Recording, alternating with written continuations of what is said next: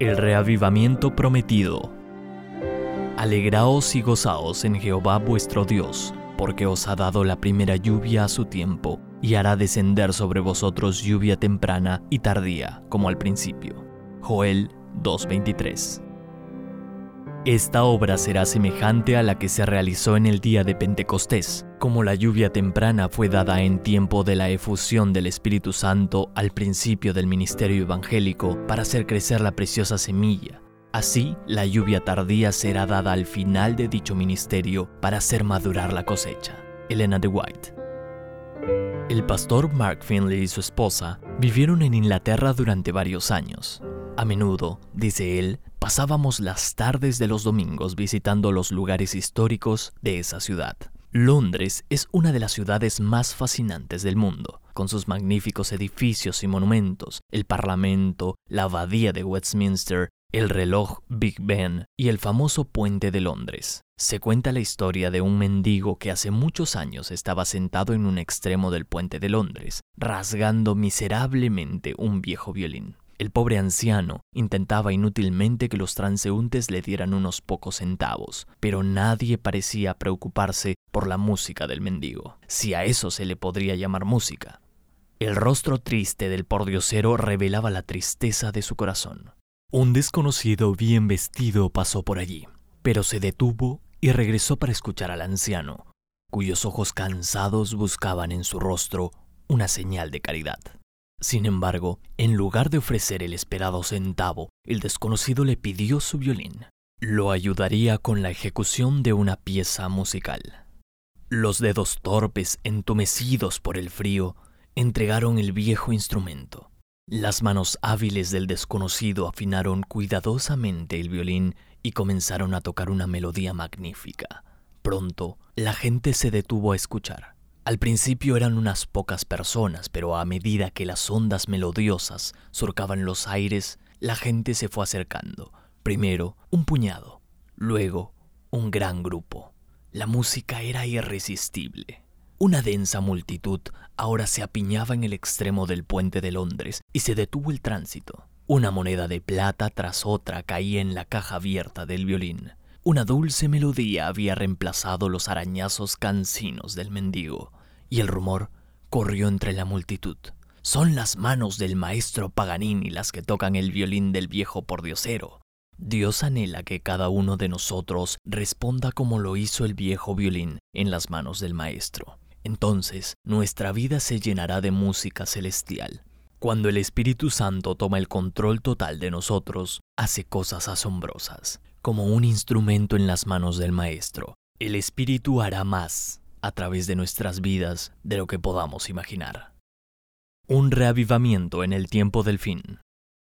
La Biblia predice que habrá un reavivamiento espiritual poderoso en los últimos días. El Espíritu Santo será derramado con el poder de Pentecostés. El Evangelio será proclamado rápidamente en todo el mundo. Notemos estas dos promesas poderosas.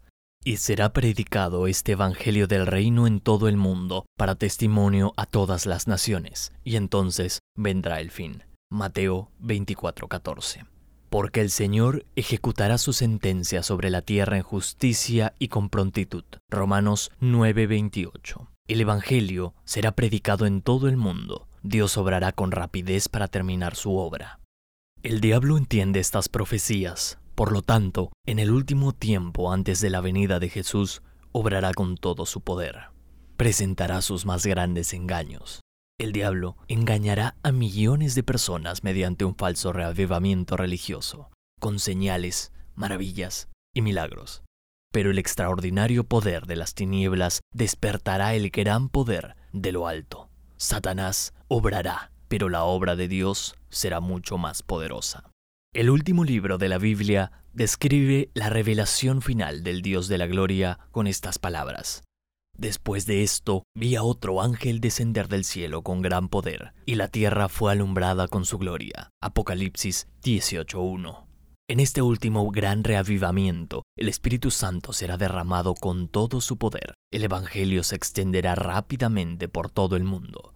Multitudes responderán a la predicación de la palabra de Dios. Miles compartirán las palabras de vida con sus vecinos y encontrarán corazones sensibles a la espera de recibir la verdad. La Biblia se refiere a este reavivamiento poderoso como el derramamiento de la lluvia tardía. La lluvia temprana regaba la semilla que había sido plantada y la ayudaba a germinar. La lluvia tardía caía al final del ciclo agrícola para madurar el grano y llevarlo a la cosecha.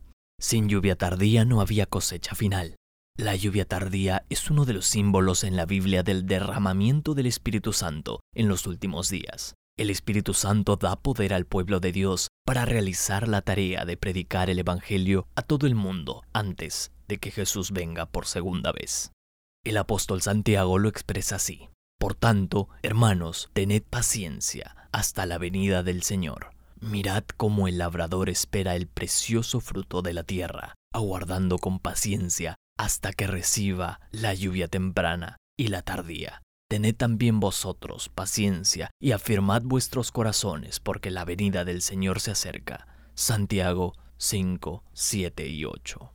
Joel, el profeta del Antiguo Testamento, añade esta promesa. Alegraos y gozaos en Jehová vuestro Dios, porque os ha dado la primera lluvia a su tiempo y hará descender sobre vosotros lluvia temprana y tardía, como al principio. Joel 2.23. Históricamente la lluvia temprana cayó en Pentecostés. Tres mil personas fueron bautizadas en un día, en un solo lugar. La palabra de Dios dice que este número es moderado respecto de lo que ha de venir. Si viera 3.000 personas bautizadas en un solo día y en un solo lugar en América del Norte, no creo que hablaría de un moderado derramamiento del Espíritu. ¿Y usted? Pero el punto aquí es que la lluvia temprana es moderada en comparación con la lluvia tardía venidera. Podemos esperar que el Espíritu Santo haga algunas cosas absolutamente asombrosas en el tiempo del fin, Sabemos que el derramamiento del Espíritu Santo que terminará la obra del Evangelio en la tierra será mucho más poderoso de lo que alguna vez haya visto la Iglesia del Señor. El Pentecostés se repetirá a una escala mucho más grande. Elena de White explica, esta obra será semejante a la que se realizó en el día de Pentecostés como la lluvia temprana fue dada en tiempo de la efusión del Espíritu Santo al principio del ministerio evangélico, para hacer crecer la preciosa semilla, así la lluvia tardía será dada al final de dicho ministerio para hacer madurar la cosecha. El conflicto de los siglos, página 669. El pasaje continúa con esta poderosa declaración. La gran obra de evangelización no terminará con menor manifestación del poder divino que la que señaló el principio de ella.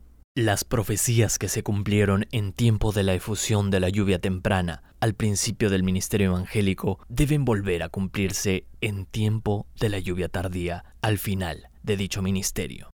Esos son los tiempos de refrigerio en que pensaba el apóstol Pedro cuando dijo, así que, arrepentíos y convertíos para que sean borrados vuestros pecados, para que vengan de la presencia del Señor tiempos del refrigerio, y Él enviará a Jesucristo. Hechos 3, 19 y 20. Vendrán siervos de Dios con semblantes iluminados y resplandecientes de santa consagración, y se apresurarán de lugar en lugar para proclamar el mensaje celestial. Miles de voces predicarán el mensaje por toda la tierra se realizarán milagros, los enfermos sanarán y signos y prodigios seguirán a los creyentes. Satanás también efectuará sus falsos milagros al punto de hacer caer fuego del cielo a la vista de los hombres. Apocalipsis 13:13. Es así como los habitantes de la tierra tendrán que decidirse en pro o en contra de la verdad. El conflicto de los siglos, páginas 669 y 670. Qué emocionante es estar vivos en un momento en que Dios quiere derramar todo el poder del cielo en la obra final. Qué privilegio ser un canal para el derramamiento del Espíritu Santo. Si vemos a nuestro alrededor los falsos reavivamientos de Satanás, ¿no deberíamos anhelar la manifestación genuina del Espíritu Santo en la lluvia tardía? ¿No deberíamos estar buscando a Dios ahora mismo para que nos envíe esa manifestación verdadera? Una cosa es reconocer la falsificación, otra cosa es recibir el don genuino del Espíritu. Es posible que estemos tan concentrados en la falsificación que no seamos capaces de reconocer lo que Dios quiere hacer hoy a través de su pueblo. Es posible que el miedo al falso reavivamiento nos inhiba de buscar la lluvia tardía en nuestras propias vidas.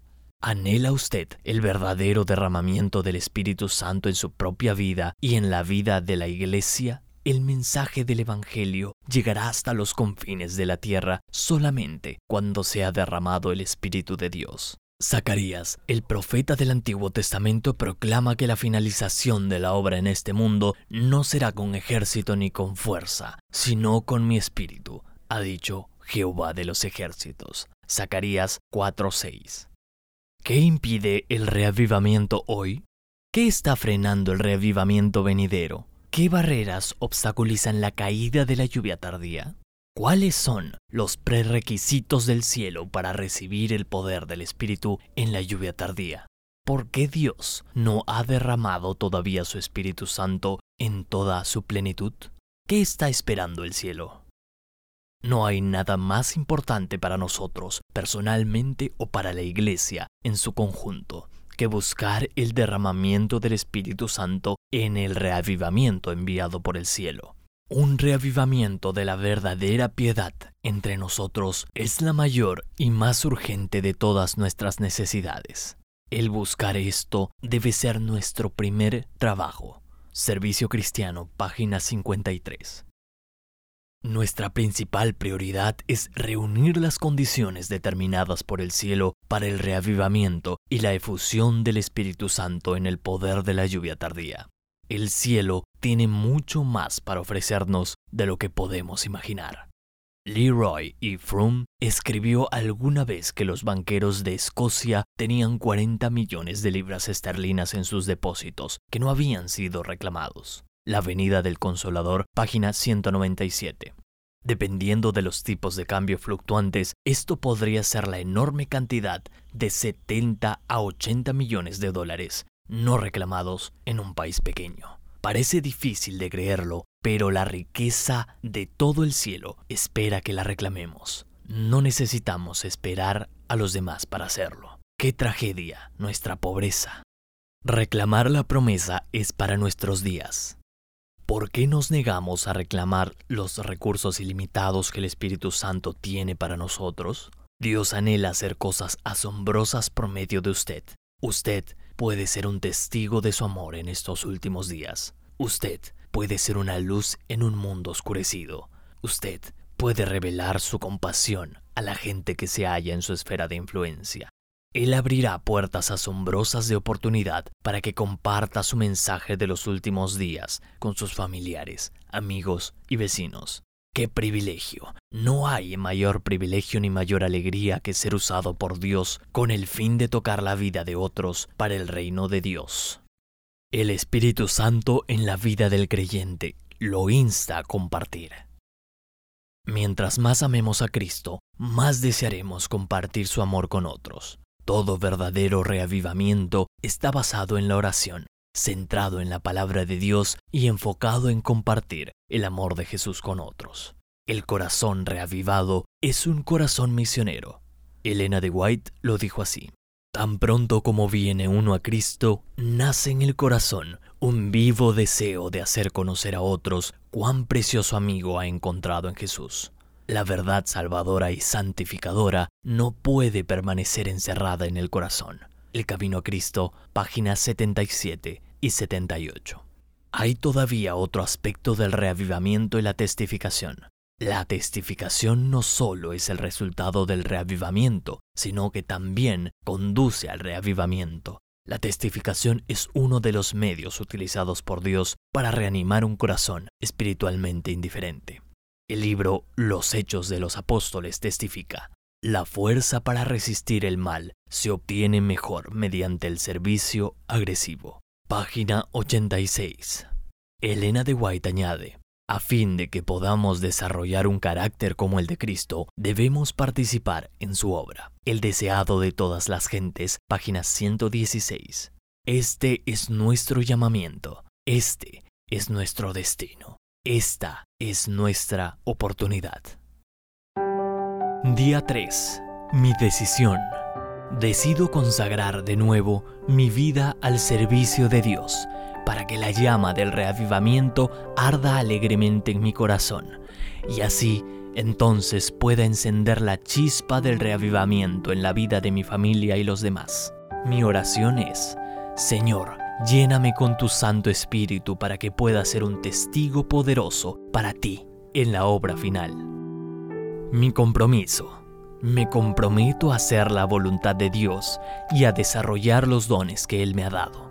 Por tanto, caigo de rodillas y le digo al Señor, te doy permiso para que me uses en cualquier forma que desees, para bendecir a otros y ganar almas para tu reino. Muéstrame lo que tú quieres que yo haga, y por tu gracia lo haré. Quiero bendecir a otros con los dones que me has dado. Revélame tu voluntad, y por tu gracia lo haré.